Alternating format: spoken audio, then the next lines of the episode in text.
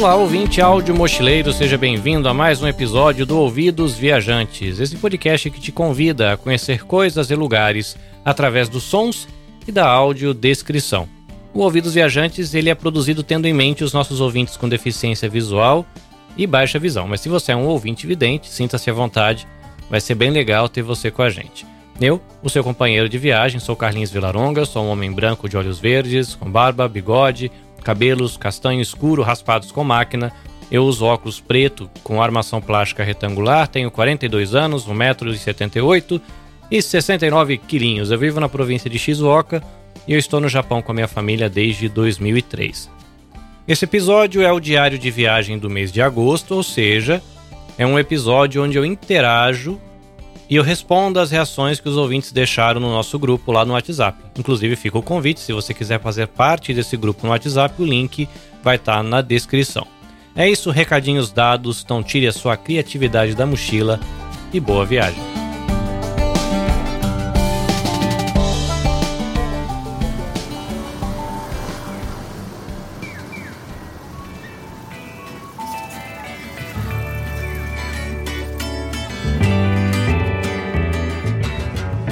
Bem, meu querido ouvinte? Vamos a algumas atualizações. Estou gravando este episódio numa noite de domingo, noite de verão, depois de um dia tranquilo. Esse domingo é o domingo que fecha a semana de feriado de verão, que é o feriado de Obon. Você pode imaginar esse feriado de Obon como um feriado de finados no Brasil. Então é um tempo para estar com a família, as crianças estão de férias na escola, é, as empresas elas param por quase uma semana, foi o meu caso, né? Eu não trabalhei no sábado, domingo, segunda, terça, quarta, trabalhei na quinta, folguei na sexta, trabalhei no sábado e folga no domingo e semana normal agora a partir de segunda-feira. Mas é um tempo gostoso, é um tempo onde a temperatura está alta, para quem gosta de praia, gosta de rio, gosta de piscina. É um momento legal para você fazer isso. No meu caso, eu sou um branquela que gosta de ficar na sombra e no ar-condicionado, então aproveitei para assistir filme, ver um montão de episódios de seriado, que é o meu esqueminha de curtir os feriados, ficar com a família. E a gente fez um passeio na sexta-feira. Na sexta-feira, a gente foi para uma estação de trem. Essa estação chama Shinkanaya. Ela fica na cidade de Shimada, na província de Shizuoka. E por que, que a gente foi nessa estação? É uma estação pequenininha, praticamente é uma casinha. E você atravessa essa casinha, você compra o ticket, passa a roleta e você já tem a plataforma para você é, poder subir e descer do trem. Você passa a escada e tem uma outra plataforma é, de frente. São só duas linhas. Mas o que tem de interessante nela é de que tem uma Maria Fumaça. Na verdade, tem algumas Marias Fumaças. E no período de abril a mais ou menos setembro, todo ano, essas Marias Fumaças elas fazem um tour de algumas horas pela região. Então é legal porque é uma Maria Fumaça, não é um tipo de trem que a gente costuma ver normalmente aqui no Japão. Os trens aqui são elétricos ou são movidos a diesel, então essas Maria Fumaças são interessantes. E o que a criançada gosta é porque nessa estação, a estação de Shinkanaya, tem réplicas da, dos amigos do Thomas. Talvez você já tenha ouvido, se você tiver filho, você já deve ter ouvido falar do trem, o Thomas. Ele é uma locomotiva a vapor né? Ele é uma locomotiva azul, tem alguns detalhes em vermelho e branco. E bem na frente do trem, na cara do trem, tem uma carinha redonda. Né? Se você imaginar uma bolacha traquinas, né? que tem o olhinho e o sorriso, o Thomas é um trem azul com detalhes em branco e em vermelho, com uma traquinas colada na cara dele. Só que a traquinas ela é em baixo relevo, né? O rostinho é em baixo relevo e o Thomas ele tem a carinha dele em alto relevo. Então nessa estação tem esse trem, uma Maria Fumaça, que ela foi preparada para ficar parecendo com esse personagem de desenho animado, e ele sai três ou quatro vezes por dia para fazer esse tour e ele volta. Então nós somos ali num horário onde ele estava chegando, era de tarde, estava bem quente. Ele chegou, acho que eram umas 3h40, é o som que você ouve no começo, é o som dessa Maria Fumaça. Então a criançada tira foto, eu, criança grande, também tirei foto, fiquei feliz de ver a Maria Fumaça. Tem um ônibus também com essa carinha na frente, que é um dos amigos, um dos personagens no desenho que estavam lá. Antes de chegar nesse passeio para ver o Thomas, porque a gente chegou bem cedo, a gente não sabia qual era o horário que ele chegava na estação, a gente chegou cedo. Aí avisaram a gente que ele só chegaria duas horas depois, que ele estava rodando ainda ó, o trecho onde ele fica lá com, fazendo o passeio. A gente foi no museu, Museu do Chá. É muito legal porque essa cidade é uma cidade do interior, uma cidade que tem muito desníveis, muito sobe e desce, muita ladeira. E o museu ele fica numa parte mais alta. Então é uma cidade que tem muitas plantações de chá. Para você imaginar uma plantação de chá, é você imaginar algo que tenha a textura de uma cerca viva do Brasil, mas na altura da sua cintura. Então é algo que tem um metro de largura, um metro de altura e aí talvez 50, 60 metros de comprimento cada fila dessa de, dessa cerca viva que na verdade é chá verde que eles colhem podando as folhinhas e depois cresce esse arbusto de novo, eles podam de novo. Mas do Museu do Chá você consegue ter uma visão bem ampla você olha pelas janelas, você vê plantações e lá no horizonte você vê montanhas. Então é uma cidade que tem muita coisa verde, é uma cidade bem gostosa. Então a gente foi ali, viu algumas peças de louças da Turquia, é, de Israel, é, sei lá de onde mais, do Nepal, da Europa, peças de louça da China. E a gente viu várias amostrinhas de chá, inclusive estava tendo um campeonato internacional de chá verde lá com o pessoal apresentando o seu chá para a equipe de degustadores para receber pontuação. A gente fez esse passeio, tiramos algumas fotos, tem um jardim bem bonito do lado de fora, com uma construção antiga, legal. A gente saiu desse passeio. A gente foi numa ruína de um castelo, na verdade não tinha nada, é só um terreno com um buracão, porque é uma vala. É, quando a gente fala de castelos europeus que a gente vê em filmes, em desenhos, normalmente você chega, tem uma vala funda cheia d'água, eles abrem uma ponte que abre e fecha, essa ponte é a porta do castelo e abre, né? Isso castelos europeus, né? A porta ela abre, vira uma ponte, você passa nessa fossa. No castelo japonês, essa fossa era uma proteção para você poder meio que limitar as posições de ataque do exército inimigo. Então ele teria que contornar essa fossa para achar um caminho e bem nesses caminhos estreitos que são formados por, esses, por essas fossas que tem em volta do castelo, você daria de frente com o exército que está protegendo é, desse ataque do inimigo. Mas a gente foi nessa ruína, tinha essas fossas, alguns artefatos que foram encontrados em escavações é, nesse local. Depois a gente encontrou um trechinho de uma rodovia, de uma estrada que é uma estrada de viajantes e de comerciantes muito antiga aqui no Japão, uma estrada chamada Tokaido, ou Caminho de Tokai, que ele conectava a capital Kyoto com Edo. Né? São duas antigas capitais. Né? Hoje, Edo virou Tóquio e é uma capital, mas a capital antiga era Kyoto. Algo como você sair do, talvez ali da Bahia, do Rio de Janeiro e ir lá para o Paraná. Lógico que a proporção Japão é bem diferente, não é tão longo assim para você fazer isso de carro, talvez aí umas 8, 10 horas de estrada. Mas eles faziam esse caminho a pé e a gente achou um trechinho nessa mesma cidade, a cidade de Timada, onde esse trecho ele é pavimentado com pedras.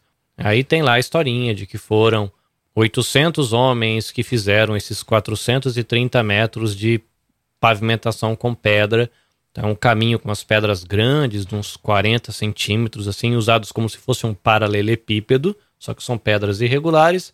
E na lateral tem uma muretinha aí, talvez uns 40 centímetros, é, em todo esse caminho que é uma subida. Então eu fui lá, fiz algumas filmagens, algumas fotos, e a gente chegou para o nosso passeio para ver o trem, tiramos as fotos, a, lo a, locomotiva deixa o trem, faz uma manobra, vai, volta, fica ali uma meia hora mais ou menos manobrando para conseguir é, virar, porque ela chega da esquerda para a direita e ela tem que fazer a manobra dentro, eu vou chamar de estacionamento de trem, que não deve ser essa a expressão, mas ele chega ali, faz a manobra e eles viram esse trem para que ele fique de novo com a frente virado para a esquerda, porque ele chega com a frente virado para a direita. Aí ele vai pegar o trem e vai levar uma outra galera para passear. Saindo dessa aventura de ver o Thomas e dessa experiência cultural do museu e depois de ver um pouco de história ali da cidade. A gente foi para o aeroporto, imaginando que nós íamos ver é, uns aviões muito grandões, internacionais, e a gente descobriu que era um aeroportozinho de cidade pequenininho, que só baixava jatinho pequenininho, mas ali o meu filho viu um aviãozinho pequenininho, não era um teco-teco, era um jatinho de voo comercial doméstico, E de lá a gente foi numa cafeteria, uma cafeteria muito legal. Essa cafeteria fica ao lado de um farol, porque ela é na beira da praia. Então, é como se fosse uma torre alta, não sei quantos metros deve ter de altura, talvez 20, 30, com uma luz esverdeada lá na ponta, era uma torre branca. Em volta tinha um gramadão e esse farol ele ficava num penhasco. E nesse penhasco você tinha o café com toda a lateral do café de vidro. Então você pedia um café, sentava ali no sofá ou na banqueta que tinha um balcão virado para essa janela, pedia um misto quente, um misto quente muito saboroso, com tomate, alface, um molinho é, gostosinho ali, bacon, e a gente ficou ali batendo um papo, é, vendo e desfrutando do entardecer. Antes de tomar o café, a gente chegou, o sol estava quase se pondo atrás de umas montanhas, então a gente curtiu ali o pôr do sol no céu azul, e aí conforme o sol vai baixando atrás da montanha, o céu ele acaba pegando uma tonalidade alaranjada, então é agradável você ver essa mudança de cores, a queda da temperatura também, você percebe. Estava ventando bastante, então apesar de estar muito quente, estava 30 e lá vai cacetada, 35 graus talvez, 36, mas estava agradável por causa do vento. E como era um penhasco, não sei, talvez aí 60, 80, 100 metros de altura, é, de frente para o mar e uma visão ampla do horizonte. Então estava muito agradável, a gente passou um tempo muito bom ali. Então eu estou aqui compartilhando com você um pouquinho do que foi é, as aventuras do feriado de verão com a minha família. Bom, vamos dar um passinho atrás e relembrar o que a gente fez no episódio de passeio mesmo, de gravação externa do Ouvidos Viajante. Nós somos em um mercado, que é o mercado aqui da minha cidade, onde eu faço compras e eu tentei ali descrever o mercado, desenvolver minha habilidade de apresentar para vocês através do áudio e da audiodescrição é os ambientes e os lugares onde eu estava passando. E uma coisa que me chamou muito a atenção enquanto estava fazendo é, esse processo de gravação é de que eu não percebi tanto no chão como no teto ou sei lá qualquer outro recurso que pudesse ser de auxílio de uma pessoa com deficiência visual. E aí eu fiquei me perguntando se eu fosse uma pessoa com deficiência visual e quisesse fazer as minhas compras com independência, é, que seria um impeditivo. Né? Eu conversei no grupo, a galera do grupo lá do WhatsApp é, me disse que mesmo no Brasil também esses recursos não existem e por isso acaba acontecendo de você pedir o auxílio de um funcionário para ele te acompanhar durante esse processo de compras ou mesmo você ir acompanhado com alguém da família, ou eu imagino que em alguns casos a pessoa desiste de, de ter esse desgaste. Mas aí fica uma nota. Eu me senti incomodado pelo fato de não ter esses recursos de acessibilidade que permitisse uma pessoa com deficiência visual ter a sua liberdade para fazer compras. Fiquei me imaginando se nessa questão de metaverso, de recursos de realidade aumentada e esse tipo de coisa, se de repente no futuro não pode haver algum tipo de dispositivo que uma pessoa com deficiência visual possa colocar no ouvido e ter algum tipo aí de, eu vou chamar de geolocalização por audiodescrição, né? De você se movimentar no mercado e você conseguir é, ter uma audiodescrição do que tem perto de você, já que esses óculos da Google, por exemplo, de realidade aumentada, ele propõe é uma geolocalização. Se eu olhar para a direita, o óculos vai aumentar a minha realidade do que está na minha direita e vai aumentar do que está na minha esquerda. Eu fico imaginando que poderia acontecer uma aplicação disso para a questão do áudio e você de repente virar para a esquerda e esse sistema né, de localização interna do mercado dizer para você de que à sua frente tem um, uma prateleira com cenoura, o tomate e dizer o preço, não sei, alguma coisa nesse sentido. Muito bem, curiosidades eu acredito que eu cheguei a citar no grupo. Na cidade onde eu moro tem é, dois import shops, então aqui a gente compra carne vinda da Austrália, mas com corte brasileiro, né? Picanha, alcatra, patinho, músculo, né? no corte que a gente brasileiro come, está acostumado a preparar. Então aqui eu consigo comprar fubá, consigo comprar feijão, eu consigo comprar lentilha, grão de bico, né? eu consigo comprar molho de tomate do Brasil, inclusive desodorante, sabonete, alguns desinfetantes, alguns produtos de limpeza a gente consegue comprar aqui. Tem lojas que importam é, joias, bijuterias, artesanato, calça jeans, camiseta, lingerie, né? Uma coisa que as mulheres costumam dizer bastante aqui, da questão das peças íntimas, as medidas são diferentes para as latinas, né? Para as brasileiras e para as japonesas e acabam não funcionando para o corpo, para o biotipo da brasileira, a roupa com as medidas do japonês, mesmo para o homem, né? Medidas de calça, de camiseta não batem bem porque os japoneses costumam ser um pouco mais baixos e com uma estrutura física mais larga, mais fortinha.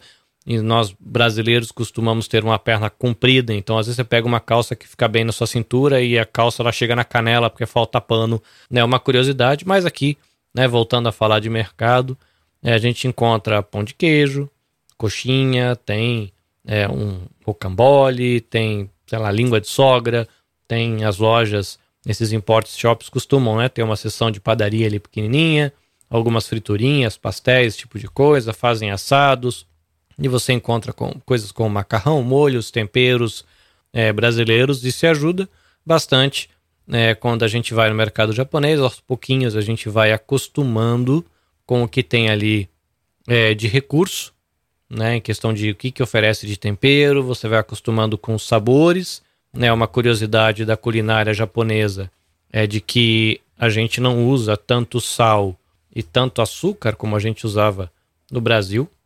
Nosso paladar muda bastante, inclusive eu fiquei 10 anos aqui no Japão. Quando eu fui para o Brasil passear, eu tive dificuldade de comer a comida do dia a dia, porque tudo me parecia muito salgado e tudo muito doce. Inclusive, aqui no Japão, se você comprar um guaraná, no meu bairro tem uma máquina de venda automática onde eu consigo comprar guaraná do Brasil.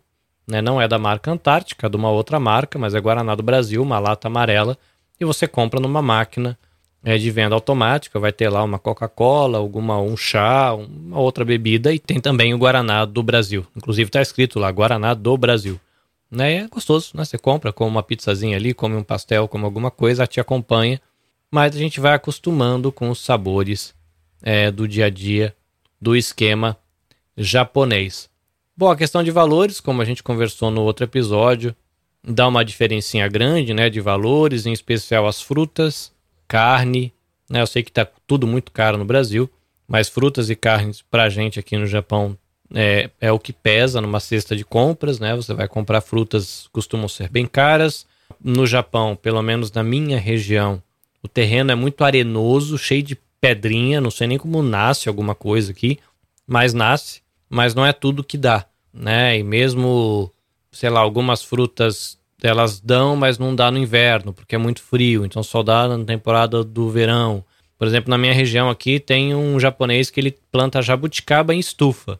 Então, para eles é algo extremamente exótico. Você chega lá, você vai comprar um copinho de papel, tamanho de um copo americano.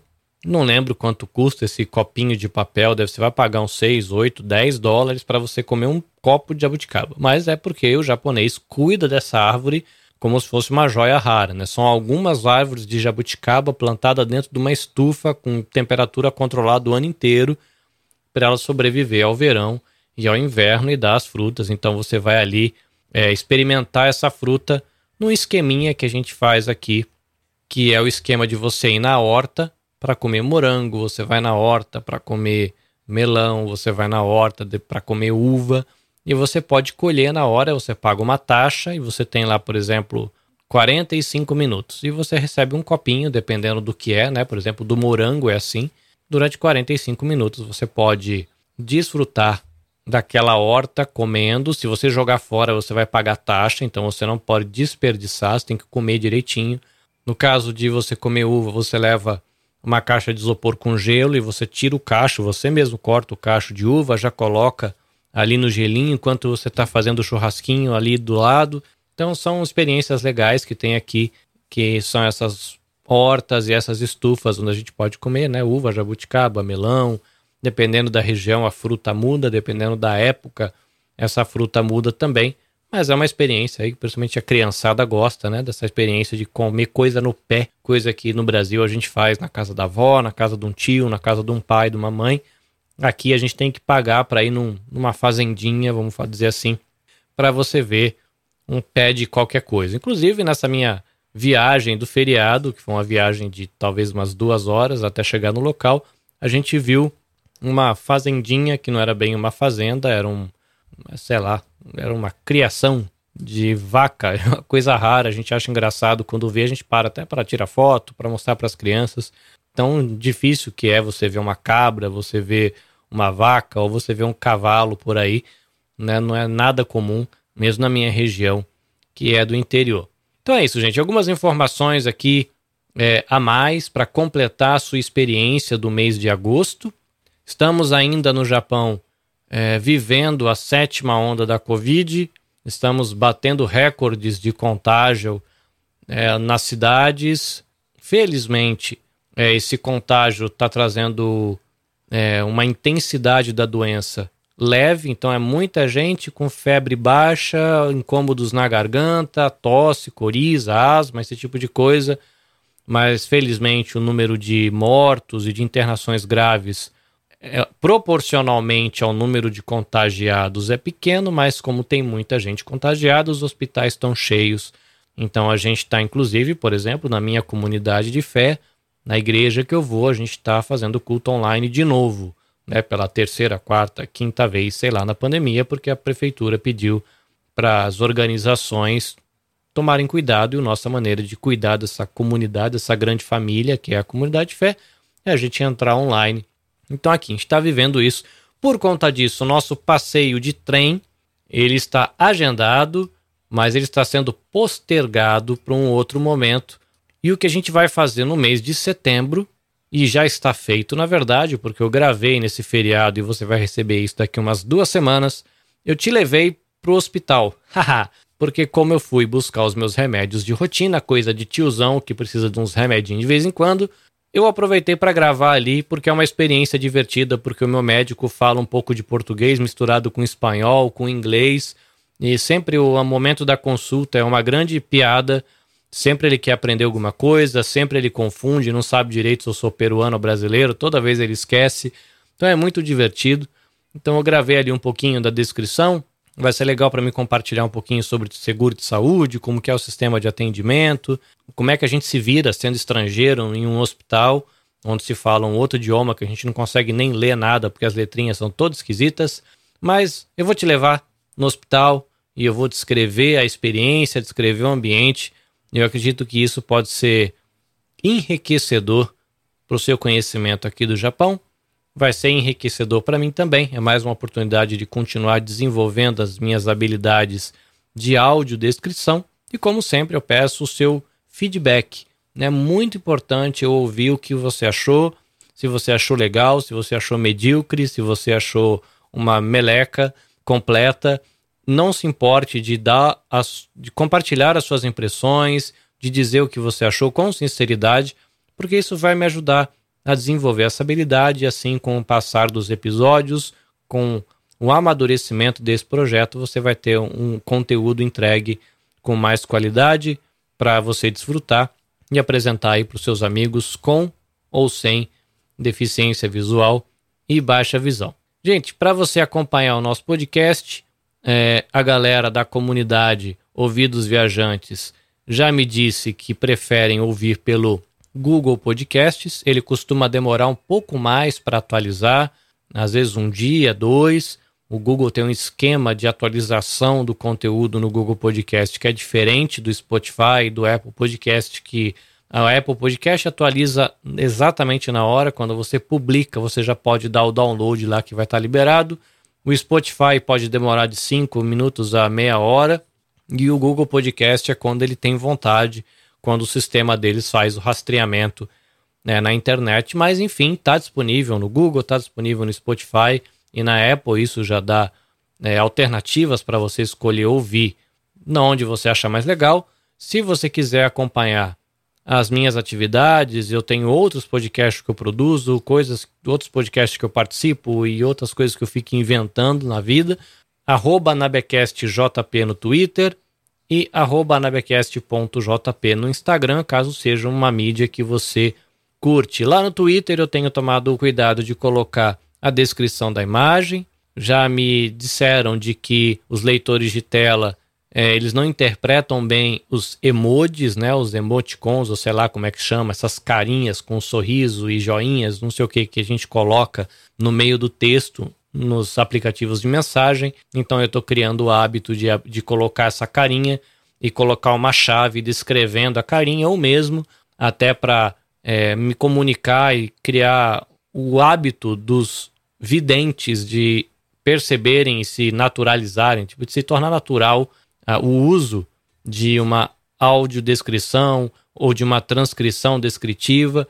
Eu estou colocando lá entre colchetes é, sorrisos, é, sorriso envergonhado, sorriso largo, sei lá, qualquer coisa nesse sentido, meio para que eu desenvolva uma linguagem onde eu consiga gerar um incômodo e as pessoas videntes se familiarizarem com esse recurso e ao mesmo tempo você, meu querido ouvinte, tem deficiência visual ou baixa visão, possa desfrutar do meu conteúdo ali no Twitter sem nenhuma barreira que te impeça de desfrutar de uma foto ou de um, de um emoji, de uma piadinha, de um vídeo, enfim, aquilo que eu posto lá eu estou colocando nessas descrições para tentar contribuir com a tua experiência de acompanhar o meu conteúdo. Eu fico sempre honrado de você tirar um tempo do seu dia para me ouvir.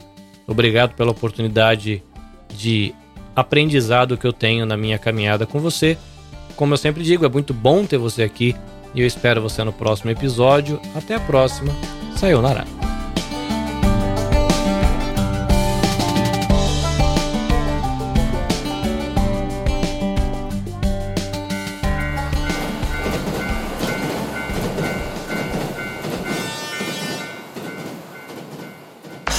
Este episódio foi editado pelo Nabecast. Saiba mais em www.nabecast.jp. Nabecast, conectando pessoas, desenvolvendo amizades, construindo parcerias e compartilhando vida através de podcasts.